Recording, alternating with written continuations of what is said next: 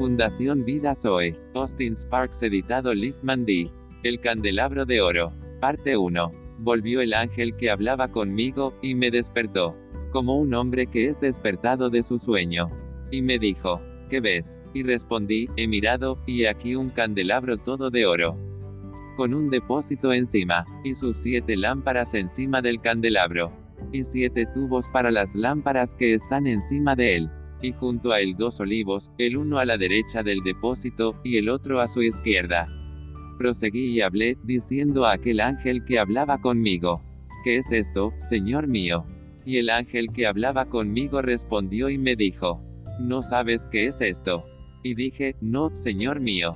Entonces respondió y me habló diciendo, esta es palabra de Jehová a Zorobabel, que dice, no con ejército, ni con fuerza, sino con mi espíritu, ha dicho Jehová de los ejércitos. ¿Quién eres tú, oh gran monte? Delante de Zorobabel, serás reducido a llanura, él sacará la primera piedra con aclamaciones de, gracia, gracia a ella. Vino palabra de Jehová a mí, diciendo, las manos de Zorobabel echarán el cimiento de esta casa. Y sus manos la acabarán. Y conocerás que Jehová de los ejércitos me envió a vosotros. Porque los que menospreciaron el día de las pequeñeces se alegrarán. Y verán la plomada en la mano de Zorobabel. Estos siete son los ojos de Jehová que recorren toda la tierra. Hablé más, y le dije qué significan estos dos olivos a la derecha del candelabro y a su izquierda. Hablé aún de nuevo, y le dije, ¿qué significan las dos ramas de olivo que por medio de dos tubos de oro vierten de sí aceite como oro? Y me respondió diciendo, ¿no sabes qué es esto?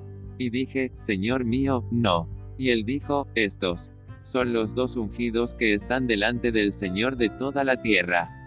Zacarías 4 en 1 al 14. Veamos las características de los últimos tiempos. Ahora tenemos ante nosotros las condiciones y los objetivos divinos en los tiempos del fin. Existen sorprendentes similitudes con ciertas cosas que se mencionan en los primeros capítulos de la Apocalipsis o Revelación. Esto lo veremos a medida que avancemos. El valor principal está en su reducción de todo lo que es esencial, y cuando tienes esto, tienes todo lo vital de acuerdo a la multiforme sabiduría de Dios. Tomemos el capítulo poco a poco. Lo primero que se ve es, un ángel que habla, y el ángel que habló conmigo. El paralelo de esto en Apocalipsis es la frase repetida siete veces, nota 7 igual a perfección espiritual, integridad, lo que el Espíritu dice a las iglesias. El Señor tiene algo que decir al final. El este libro final está lleno de voces. Comienza con, me di vuelta para ver la voz. Una extraña manera de poner las cosas. Alguna vez alguien vio una voz. Sin embargo, no hay error cometido. Una realidad vital está en este aparente error, como veremos. Hemos sabido mucho de este factor de voz en la escritura o la Biblia. Es cierto que Dios puede hacerse vocal y audible, ocupando a los hombres y articulando sus pensamientos a través de ellos, como lo ha hecho siempre a través de los profetas, pero pedimos enfatizar que en este caso no es la voz del hombre a la vista, y no es principalmente la voz, pero es que hay algo que Dios tiene que decir, y eso es algo muy importante. Un despertar a lo que Dios tiene que decir. En la revelación, este es, el que tiene oído, oiga, y en el caso de la Odisea, que representa al final es. Te sugiero que compres colirio para que veas, el precio es tu vida.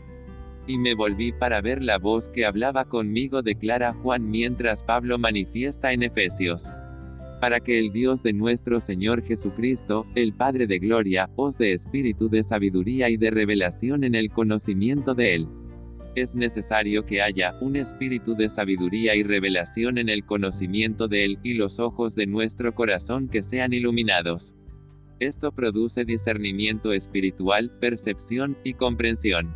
Dios está hablando. Gloria, gloria y más gloria. Amén.